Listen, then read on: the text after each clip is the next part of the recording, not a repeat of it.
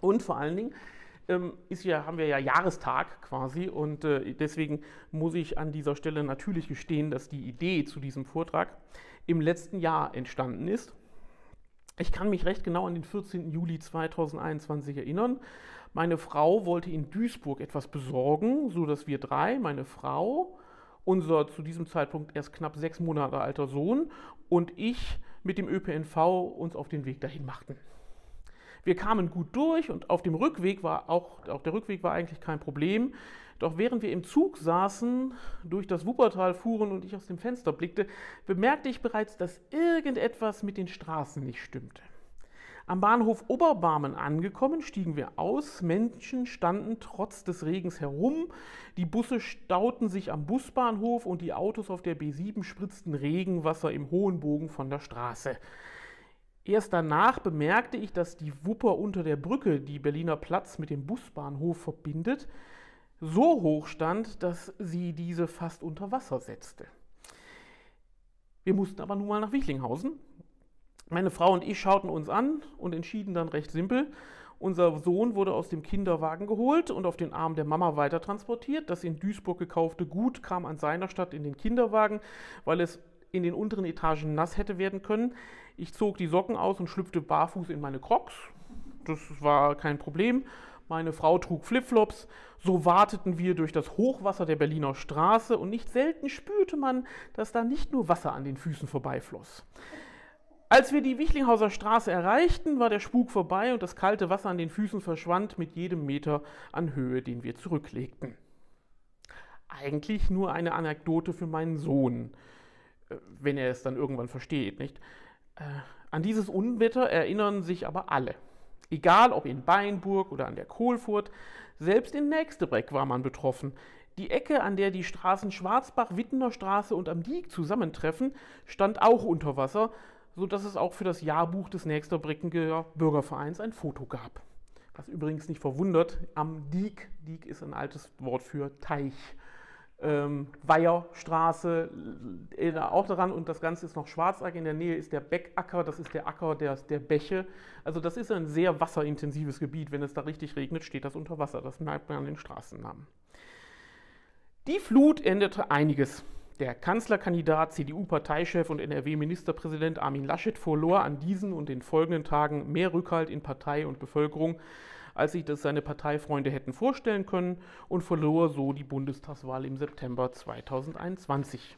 Die Grünen wiederum, die als kleinste Fraktion eine eigene Kanzlerkandidatin aufgestellt hatten, bekamen nach dem eher mäßigen erfolgreichen Auftreten Annalena Baerbocks wieder mehr Zustimmung.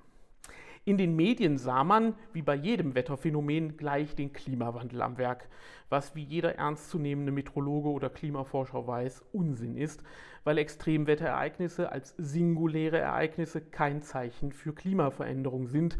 Erst die Wiederholung von solchen in einer hohen Frequenz zeigen, dass sich das Klima ändert, etwa wenn Sommer regelmäßig wärmer werden. Doch die Beispiele zeigen eins deutlich. Mit dem Wetter wird Politik gemacht. Es kann Ereignisse enorm beeinflussen. Und das ist beileibe kein neues Phänomen, sondern war schon immer so. Das Wetter und Klima beeinflussen die Geschichte der Menschen, seit es uns gibt. Schon als unsere Vorfahren vor ein paar Zehntausenden von Jahren aus Afrika auszogen und in Europa ankamen, veränderte sie das Wetter. Am auffälligsten dabei war sicherlich die Veränderung der Hautfarbe. Helle Haut lässt mehr Sonnenstrahlen durchdringen als dunkle Haut, was bei der Produktion von Vitamin D in den kälteren und im Winter dunkleren Breitengraden Europas von Vorteil war. So entstand die unterschiedlichen Hautfarben, was dazu führte, dass diese irgendwann klassifiziert und Menschen mit nicht weißer Haut diskriminiert wurden. Das Wetter ist demnach die Ursache für den Rassismus, wenn man so will. Natürlich nicht. Wetter ist zwar ein Faktor, auf den die Menschen reagieren müssen, aber wie sie reagieren, hängt von zahlreichen Faktoren ab. Diese wiederum sind Zeit und Ort abhängig. Für diesen Vortrag habe ich den Ort Wuppertal festgelegt, die Zeit aber nicht. Es gibt daher einen kleinen Parforce-Ritt durch die Geschichte des Wuppertals, immer das Wetter im Blick. Beginnen möchte ich mit ein paar Straßennamen. Da der Vortrag ursprünglich für die Volkshochschule konzipiert war, fange ich mit der Adresse der Volkshochschule an. Die befindet sich in der Elberfelder Auer Schulstraße. Aber was ist es eigentlich für ein Name? Was ist eine Aue und wie viele gab es davon eigentlich in Wuppertal? Als Aue bezeichnet man eine Wiese, die an einem Fluss oder Bach angrenzt und bei Regen überflutet werden soll. Das erlaubt es einem Fluss, über das Ufer zu treten, ohne größere Schäden anzurichten als eine matschige Wiese. Darüber hinaus war es im Bergischen Land üblich, Wiesen zu fluten und zum einen, äh, um zum einen mit den Mineralien aus dem Wasser den Boden zu düngen und zum zweiten, um Schädlinge zu vertreiben bzw. zu töten. Wenn also Häuser, die solche Adressen haben, regelmäßig über nasse oder überflutete Keller berichten, liegt das daran, dass im Zuge der Urbanisierung wirklich jede Fläche an freiem Land in Wuppertal zum Hausbau genutzt wurde, vor allem entlang des Flusses, der sich durch die Zentren von Barmen und Elberfeld zieht. Daher verwundert es nicht, wenn man in Wuppertal gleich sechs Straßennamen findet, die sich auf solche Auen beziehen. Neben der schon erwähnten Auer Schulstraße lassen sich in Elberfeld noch die Vogelsaue und die Hofaue finden. Letztere ist sicherlich die berühmteste Straße Elberfelds, wenn man an ihre Bedeutung für den Textilehandel denkt, aber auch das Wasser spielte in ihrer Nutzung eine bedeutende Rolle. Wie es der Name verrät, gehörte sie ursprünglich zum Hof der Burg Elberfeld. Was aber machte man, machten die mit dieser Wiese? Die Nutzung dieser Wiesen hat mit dem Wuppertaler Spezifikum der Bleicherei zu tun, das man auf solchen Wiesen hervorragend betreiben kann. Man hat das Wasser zum Bleichen in der Nähe und große Flächen, um das Leinentuch auszubreiten. Als das Bleichen im 18. Jahrhundert die Landwirtschaft als lukratives Gewerbe ablöste, wurden solche Flächen beliebt und da die Burg seit dem 17. Jahrhundert nicht mehr existierte, und sich Herzog Karl Theodor im Bergischen nicht als aktiver Herrscher etablieren konnte, wurden die begehrten Wiesen verpachtet. Leisteten, leisten konnten sich diese Grundstücke vor allem die erfolgreichen Kaufleute, die dann hier Patrizierhäuser im Rokokostil errichteten. Und was geschah, wenn der Regen überhand nahm und das Areal der Hofaue wieder flutete? Die Häuser standen regelmäßig unter Wasser. Es ist daher kein Wunder, dass die Hofaue die erste Straße Elberfelds wurde, die eine Kanalisation bekam. Aber nicht nur in Elberfeld finden sich Auen. Bekannt dürfte auch die Auer Schule in Unterbarmen sein, die es nicht in die Straßennamen geschafft hat. Auch hier siedelten viele Menschen in der Nähe des Flusses, um dem Gewerbe der Bleicherei nachzugehen. Auf der Rosenau in Oberbarm war Anfang des 16. Jahrhunderts ein Wichlinghauser zu finden, der für zahlreiche Wichlinghauser Kaufleuchte bleichte. Ganz Wupperfeld verdankt seine Existenz und seinen Namen dieser hervorragenden Eigenschaft der Flutwiesen. Ein Feld an der Wupper. Genau daher kommt der Name. Aber es war nicht nur der Wupperfluss, der solche Wiesen benötigte. Wie anders lässt sich die Beckeraue in Kronenberg erklären, hier ist es nicht die Wupper, die über die Ufer treten musste, wenn es regnete, sondern der Morsbach. Die Bewohner der Wiesen schützten sich vor dem Hochwasser bereits im 17. Jahrhundert mit massivem Mauerwerk vor den Überschwemmungen. Damit waren die Wohnstätten zwar vor den Regenfluten geschützt, aber was passierte, wenn denn der Ernstfall eintraf, für den die Wiesen gemacht wurden, also die Überflutung, während gerade gebleicht wurde, etwa am Mürker Bach? Zitat den 27. Mai kam ein schweres Donnerswetter von Osten her, zog sich über Sprockhövel, Horath und Elberfeld her und hat gewaltig stark gehagelt, dass das Getreide viel verdorben ist. Auch alles in den Gärten. Der Mürker Bach ist so groß geworden, dass dem Bleicher Bergmann in der Mürke sollen sieben Fass Garn gänzlich fortgetrieben sein, sodass ganze Klumpen Garn durch Elberfeld getrieben sind. Die Pferdeställe am reformierten neuen Kirchhofe, die man für die Franzosen gemacht hatte, sind alle auseinander und fortgetrieben. Ja, einige Reiterpferde, die noch darin gestanden haben, hat man mit genauer Not noch gerettet. Vier Pferde sind mit den Ställen fortgetrieben, so sie sich noch selber unten in Elberfeld gerettet haben und herausgeschwommen sind. Das Wasser, das Wasser ist unten in Elberfeld fast überall hingekommen. Zitat Ende. Dieses Zitat stammt aus der sogenannten Beckmannschen Chronik, einem Werk aus der Zeit des Siebenjährigen Krieges. Dieses Starkregenereignis fand im Mai 1759 statt und erzählt anschaulich, was passiert, wenn, nochmal Zitat aus der Bergmannschen Chronik, etwas Wolkenbruch dazu führt, dass die Bäche über die Ufer traten. Etwas Wolkenbruch. Würde man gar nicht denken, dass das der Kommentar dazu ist. Solche Ereignisse waren immer schon etwas Seltenes, deswegen wurden sie festgehalten. Flüsse spielen dabei eine zwiespältige Rolle. Zum einen sind sie als Verkehrswege für Waren, als Abwasserkanäle für allerhand natürlichen und künstlichen Unrat, als Wasserquelle für den täglichen Bedarf und anderes Nützliches und Überlebenswichtige nötig. Auf der anderen Seite sind sie im Falle von Regen und Sturm tödliche Gegner menschlichen und tierischen Lebens. Treten sie mit vollem Schwalle und starker Strömung über die Ufer, gibt es nur mit großem Glück noch ein Halten. Das ist der Grund, warum die wirklich alten Wege in Wuppertal, solche, bei denen man römische Spuren vermutet, nicht an der Wupper zu finden sind, sondern oberhalb des Tals. So folgt die heutige B7 auf der Höhe des Nordparks wohl einem alten Römerweg. Die Straße Mollenkotten in Nächstebreck ist eine seit dem Mittelalter bekannte Route, um sicheren und trockenen Fußes vom Märkischen ins Bergische zu kommen. Die heutige Friedrich-Engels-Allee konnte erst vor wenigen Jahren ihren 200. Geburtstag feiern, weil ein Ausbau zur sicheren Straße erst seit dem 18. Jahrhundert möglich war. Vorher hütete man sich davor, zu nahe an die Flüssen entlang zu gehen. Freilich gibt es auch Ausnahmen von dieser Regel. Beinburg gehört dazu. Auf einer Straßenkarte von 1501 findet man diesen Stadtteil Wuppertals als Ort an einer zentralen Straße zwischen Köln und Dortmund, was deutlich macht, dass bereits im Mittelalter eine Fernverbindung vorhanden gewesen ist, die nur mit der Überquerung der Wupper möglich war. Diese Straße verlief weitestgehend über Höhenwege, doch musste ein Reisender bei Beinburg in das Engtal von Beinburg wo zu diesem Zeitpunkt kein Bauer einen Hof angelegt hatte, um vor Überflutung sicher zu sein. Eine Erklärung dafür findet sich bei Betrachtung des gesamten Streckenverlaufs, der nach dem Prinzip des geringsten Widerstands errichtet wurde. So war der Übergang bei Bayenburg zwar nicht ideal, aber verglichen mit allen anderen Möglichkeiten die passabelste Lösung für diese äh, Fernverbindung. Die Siedlung Bayenburg aber wurde in den trockeneren Arealen errichtet, mit einer Ausnahme. Dort, wo die Kornmühle notgedrungen lag, entwickelte sich mit dem Unterbeinburg eine vom Hochwasser gebeutelte Siedlung.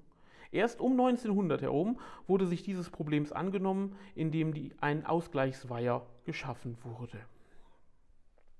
Schaut man sich einmal das Wuppertal in Bezug auf seine nach Gewässern benannten Straßennamen an, kann man erahnen, welchen Einfluss diese Bäche und der Regen, der sie füllte, auf das Leben der alten Wuppertaler hatte.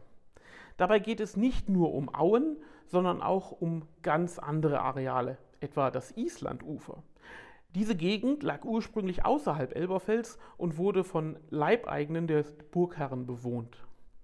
Deren Aufgabe war es, die Gräber um die Burg herum von Eis frei zu halten. Gab es strenge Winter, passierte es oft, dass die Wupper hier eine starke Eisbildung gab, die namensgebend wirke, wirkte. Island heißt Eisland. Eine direkte Verbindung nach Elberfeld wurde durch eine holzerne Brücke sichergestellt, die 1809 durch eine steinerne Brücke ersetzt wurde. Grund dafür war, dass das Holz wenig witterungsbeständig war. Also es wurde regelmäßig überflutet. Um Überflutungen durch die Wupper, zu verhindern, wurde im Laufe des 18. Jahrhunderts bereit eine kleine Mauer gegenüber dem Island errichtet, die bis heute im Straßennamen Mäuerchen bestehen bleibt. Grund für diese Errichtung war ähnlich wie im Fall der Hofaue die Tatsache, dass hier betuchte Bürgerhäuser errichtet hatten.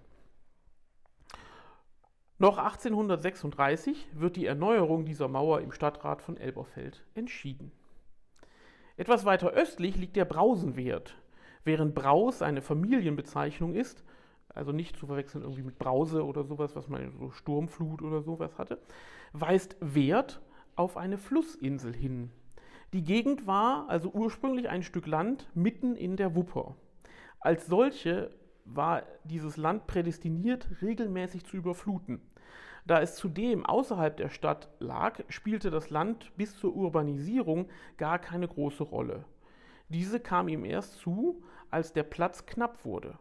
Als außerhalb liegendes Stück Land war der Brausenwert ideal geeignet, um an dieser Stelle Dinge zu errichten, die man in der Stadt zwar brauchte, die aber aus ästhetischen Gründen ähm, der Stadt nicht zuzumuten waren. So errichtete man 1829 ein Schlachthaus, zehn Jahre später eine Gasanstalt, beides Einrichtungen mit enormer Geruchsbelastung. Dennoch war das Hochwasser weiterhin ein Problem, was erst dazu führte, die Insel aufzuschütten und dann einen Flutkanal zu errichten. Erst dann konnte die Gegend auch für andere Einrichtungen genutzt werden, allen voran dem Bahnhof 1849. Doch auch das änderte wenig an der Hochwasserproblematik. Ein Bild vom 24. November 1890 zeigt das sehr deutlich. Es zeigt die Ecke Turmhof, Alte Freiheit, komplett unter Wasser. Ähnliches gilt für die heutige Calvinstraße, von der es auch eine Aufnahme aus diesem Tag gibt. Das zeigt, dass Elberfelder Innenstadt oftmals Opfer von Hochwasser wurde, was an der Verbindung von Mürke und Wupper liegt. Ich habe Ihnen mal dieses Bild mitgebracht ähm, von 1890. Das können Sie hier einmal sehen relativ bekannt, das untere Bild. Ja, es ist nur das untere Bild, das sehen Sie, das ist tatsächlich eben die Ecke ähm, Kirchhof, Calvinstraße da. Ja, das ist äh, Hochwassergebiet. Genau, sind, sind tatsächlich da, wo die City-Arkaden sind. Und wenn Sie sich daran erinnern, wir hatten ja in den City-Arkaden genau auch dieses äh, Wasserereignis, und zwar nicht letztes Jahr, sondern auch schon äh, ein paar Jahre davor, gab es das auch schon. Ähm, äh, als Thalia so lange geschlossen war, weil äh, es äh, da im, im Mai irgendwann so, so, Hochwasser gab und Regen. Das hat eben was mit dieser Lage zu tun. Ähm, wenn man nah an Flüssen baut, die Mürke fließt da ja auch tatsächlich lang, unter der Morianstraße, können Sie das sehen. Und äh, da treffen eben zwei Flüsse aufeinander. Und die Mürke ist dann tatsächlich ein Fluss und kein Bach mehr. Und Barmen, als bekennender Barmer muss ich natürlich diese Berichte aus Elberfeld kontern, sonst äh, kann ich heute Abend schlecht schlafen.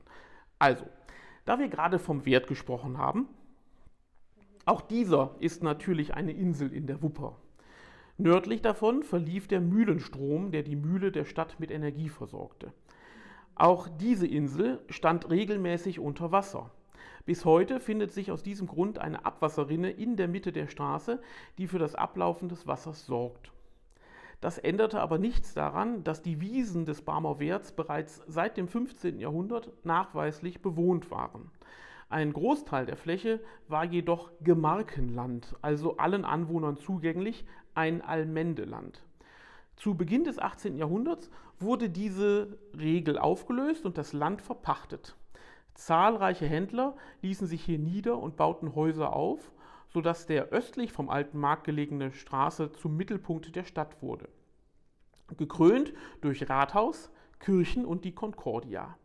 Es versteht sich, dass auch hier die erste Kanalisation gebaut wurde, um den Überflutungen von Wupper und Mühlenbach zu widerstehen. Besonders schlimm waren diese Überschwemmungen an der östlichen Ecke der Insel, die deshalb als unwirtlich, als rau galt und bis heute daher als rauer Wert bezeichnet wird. An dieser Stelle machte der Mühlenbach einen Knick, so dass das Wasser nicht nur von zwei Seiten, wie beim restlichen Wert, über die Insel schwemmte, sondern von dreien. Der Mühlenbach drang von Nordwesten, äh, von Nordosten und Nordwesten vor, die Wupper kam von Süden. War es in Elberfeld der Mürkerbach, der manchmal überflutete, gab es in Barmen den Leimbach, der ähnliche Probleme verursachte. Gelöst wurde dieses Überschwemmungsgefahr durch das Anlegen eines Gondelteichs, der das steigende Wasser sammelte und so die Flut aufhalten konnte. Dieser Gondelteich lag etwa dort, wo heute die Haltestelle Leimbach Richtung Elberfeld liegt. An dieser Stelle befindet sich auch der Winschenbach, sodass durch den Gondelteich gleich zwei Fließgewässer aufgefangen werden konnten, wenn es zu Starkregen kam. Die angeführten Straßennamen machen deutlich, dass das Wetter und vor allem der Kampf gegen seine Auswirkungen die Entwicklung der Stadtplanung maßgeblich prägte und damit in Wirtschaft, Politik und Kultur immer eine Rolle spielte. Aber ich möchte an dieser Stelle auch ein wenig System in dieses eigentlich unbeherrschbare Wetter bringen.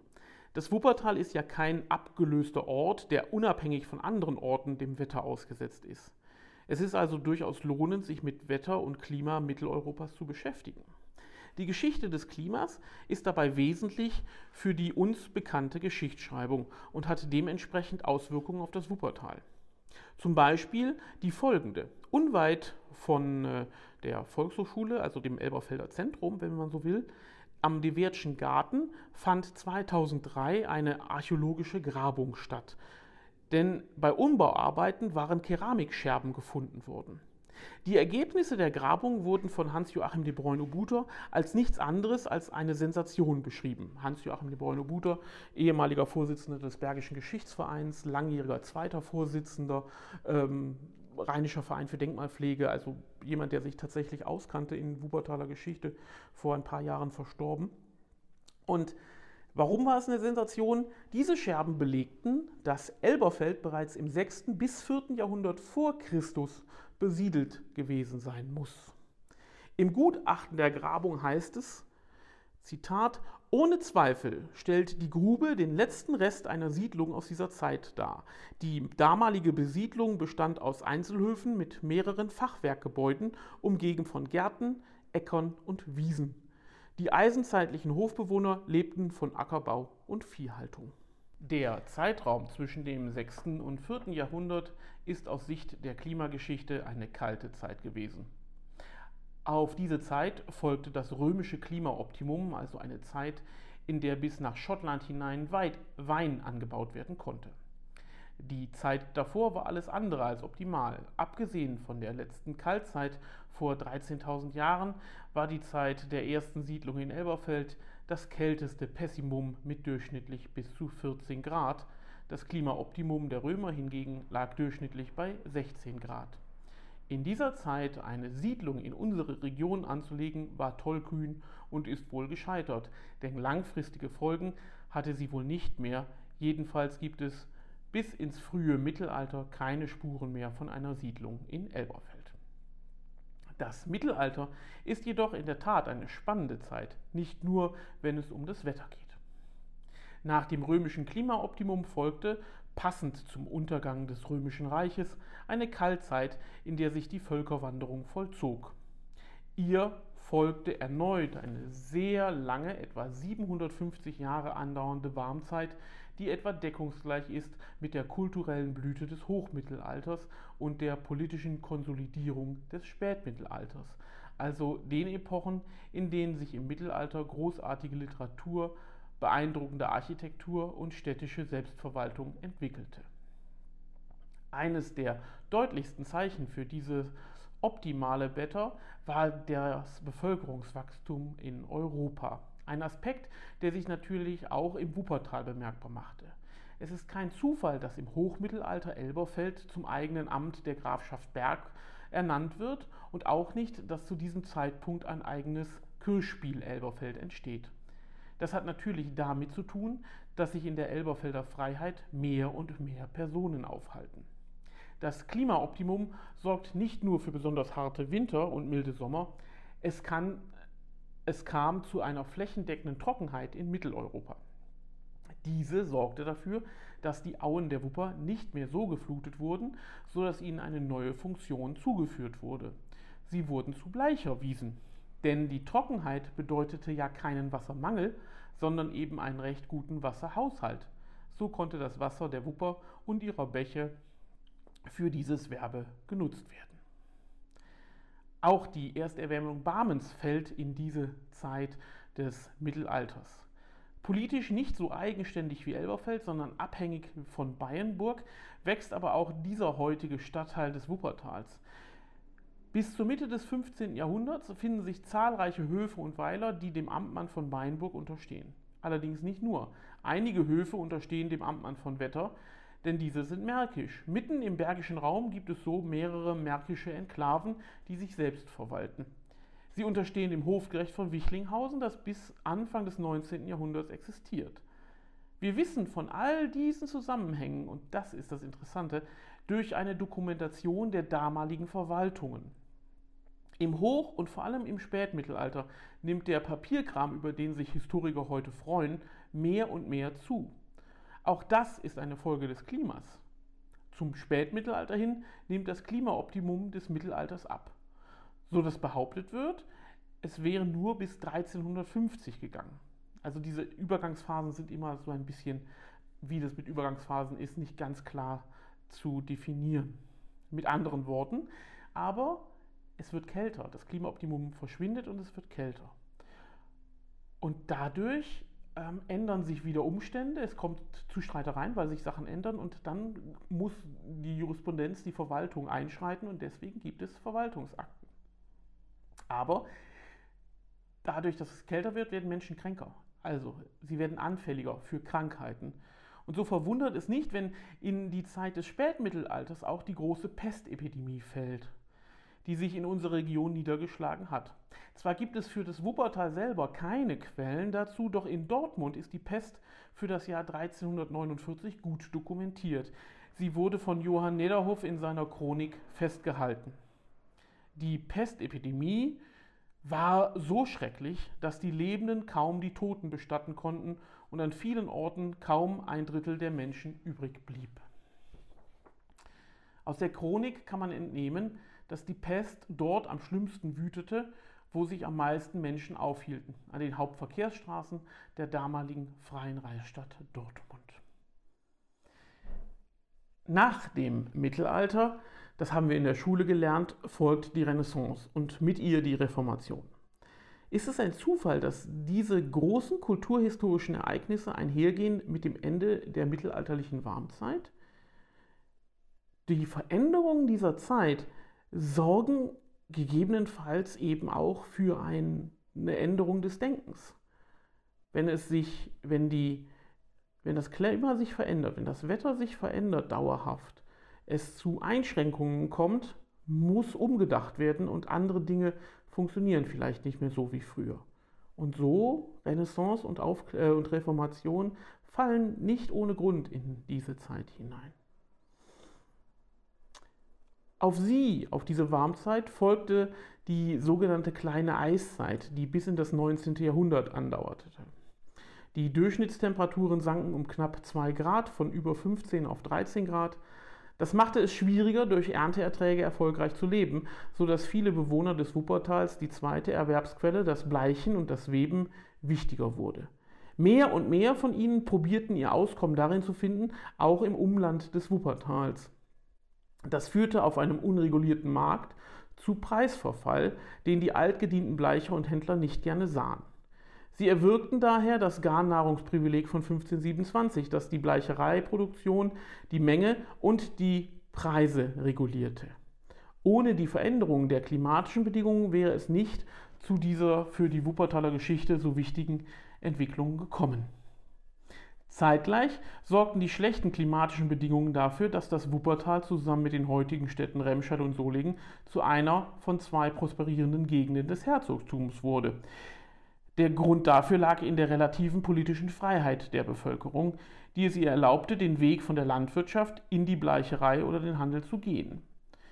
Die Landwirtschaft lohnt nicht mehr. Die Leute switchen von einer Profession in eine andere. Und das geht nur wegen der relativen politischen Freiheit.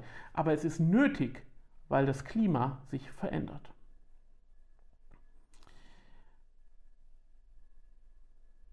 Das lockte, also diese politische Freiheit, auch viele Menschen aus dem nahegelegenen märkischen Raum an, die in den ihnen angestammten Ländern keine Möglichkeit des Auskommens mehr sahen und ihr Glück daher im Wuppertal suchten.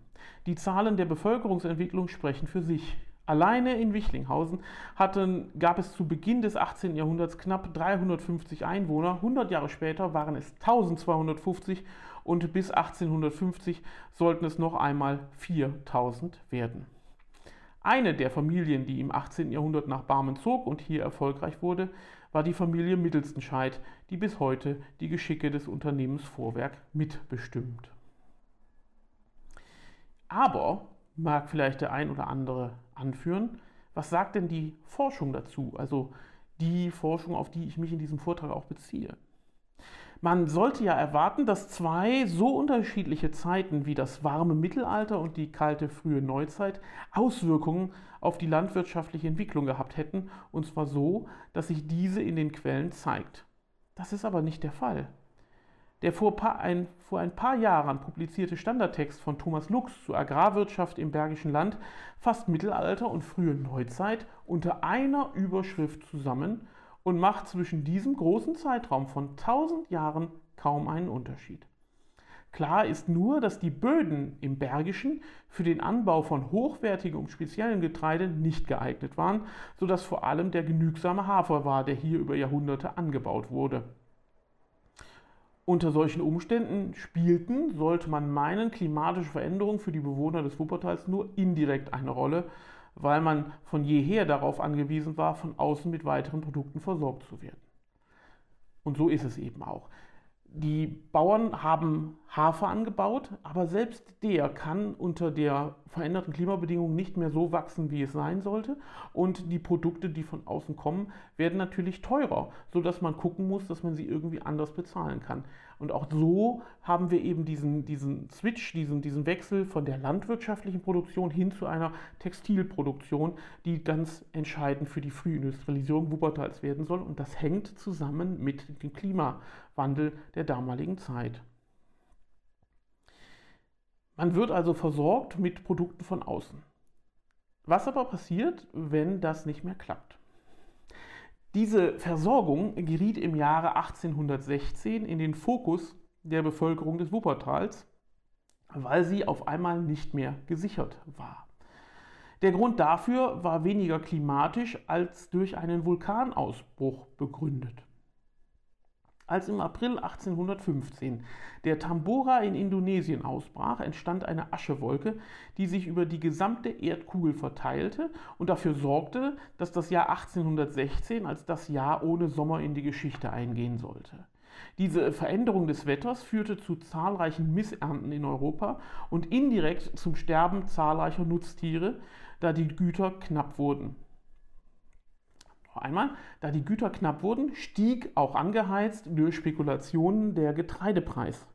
Das regnerische Wetter verschlechterte zudem den Transport der Güter, was die Preise abermals anstiegen ließ. Daraus ergab sich eine Hungersnot, der die Regierung nicht Herr werden konnte. Um Proteste und Chaos aufgrund dieses Zustands zu verhindern, initiierte der Elberfelder Kaufmann Jakob Aders am 6. Juli 1816 einen Plan zum Ankauf von Getreide aus anderen Teilen der Welt, um den Preis für Getreide in Elberfeld und später auch in Barmen niedrig zu halten. Eine Woche später wurde der Elberfelder Kornverein gegründet, der 55.000 Reichstaler zur Verfügung hatte, um das Projekt zu stemmen. Der Verein hatte 153 Anteilseigner, die mit ihrem Geld das Kapital zum Ankauf des Getreides bereitstellten. 56 davon bezuschussten den Verein noch einmal mit 74.000 Talern. 97 Mitglieder waren bereit, im Falle des Scheiterns Geld zur Deckung der Kosten bereitzustellen. So kam Getreide aus Amsterdam und Riga, aus Lübeck und Rostock nach Elberfeld. Auch der Schwarzhandel wurde durch eigene Münzen und Brotmarken kontrolliert.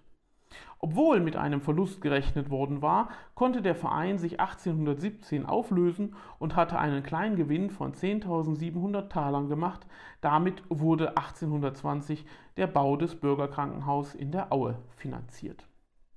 Und das Interessante daran ist etwas, und da gibt es zumindest einen indirekten, also einen mittelbaren Zusammenhang zum Wetter.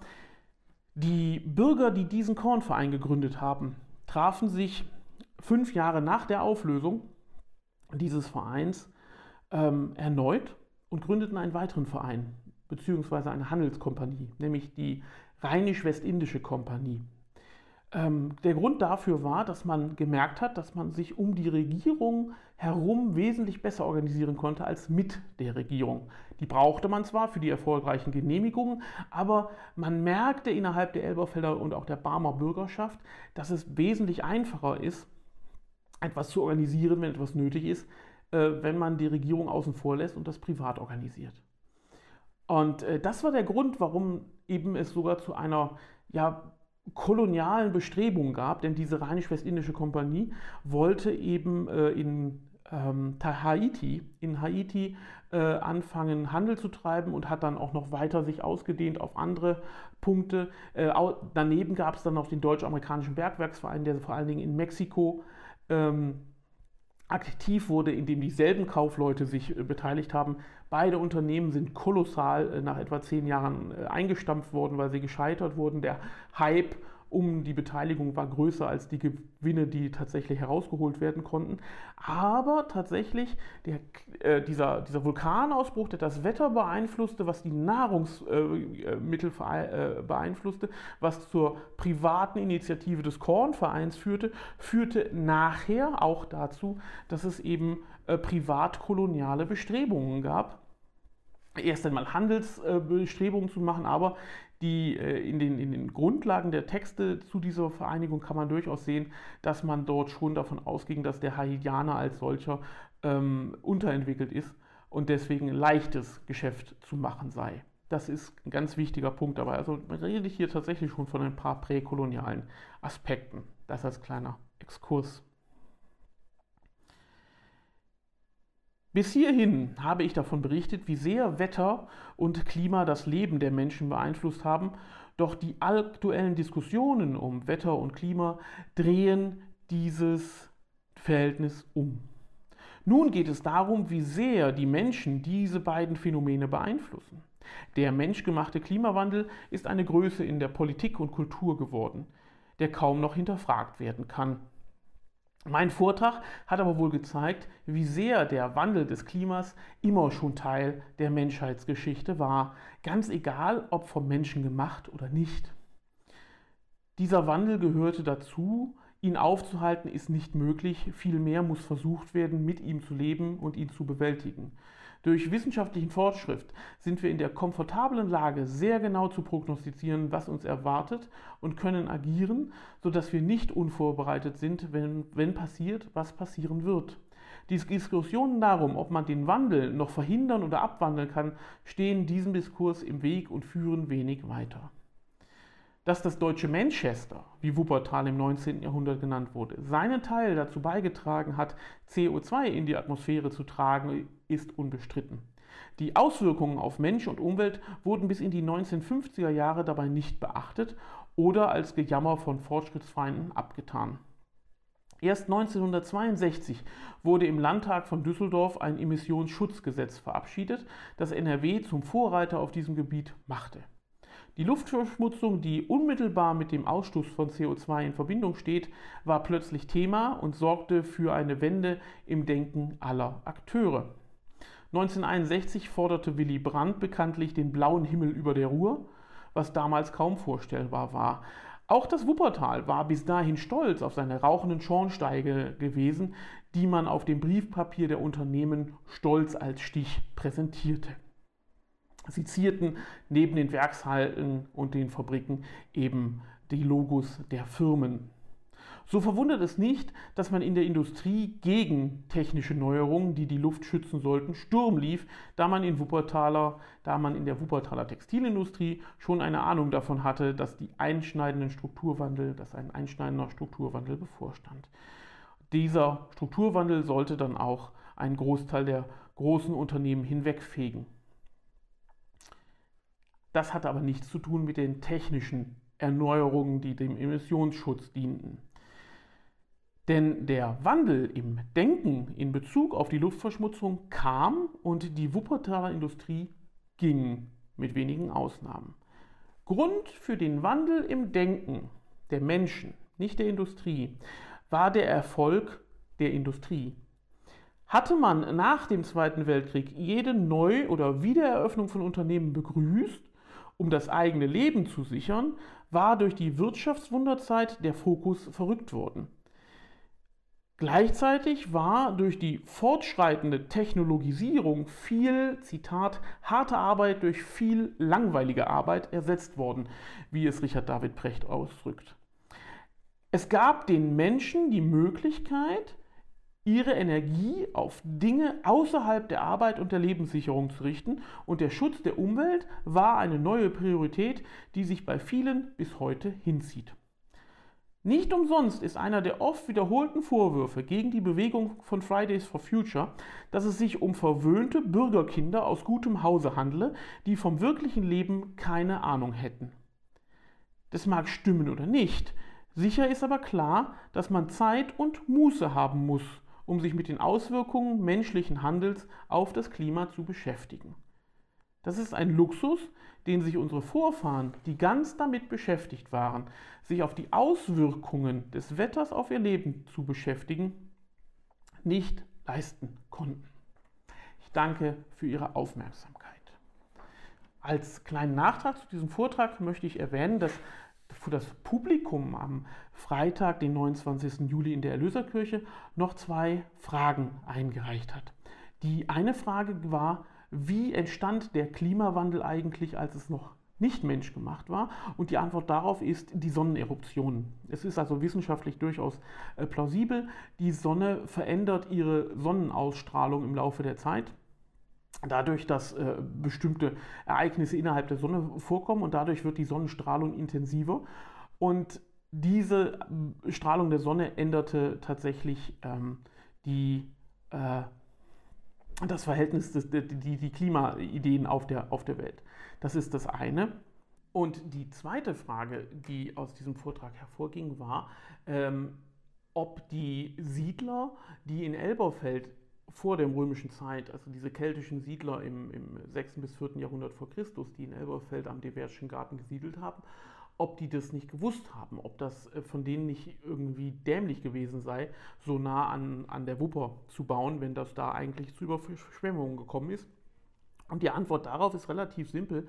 Äh, wir wissen aus der ähm, Stadtgeschichtsforschung, dass Siedlungen in der Regel an Flüssen gebaut wurden, wenn eine in der Nähe war.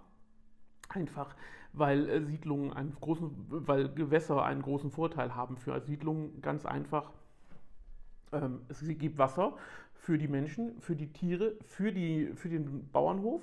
Ähm, das Wasser versorgt sie, es dient gleichzeitig als Abwasser und wenn es sich um größeren Fluss handelt, hat man außerdem noch den Vorteil, dass man einen Transportweg in der Nähe hat. Äh, von daher war es gar nicht so dämlich da zu bauen, zumal der Diverce Garten ja von der Wupper durchaus ein Stück entfernt ist.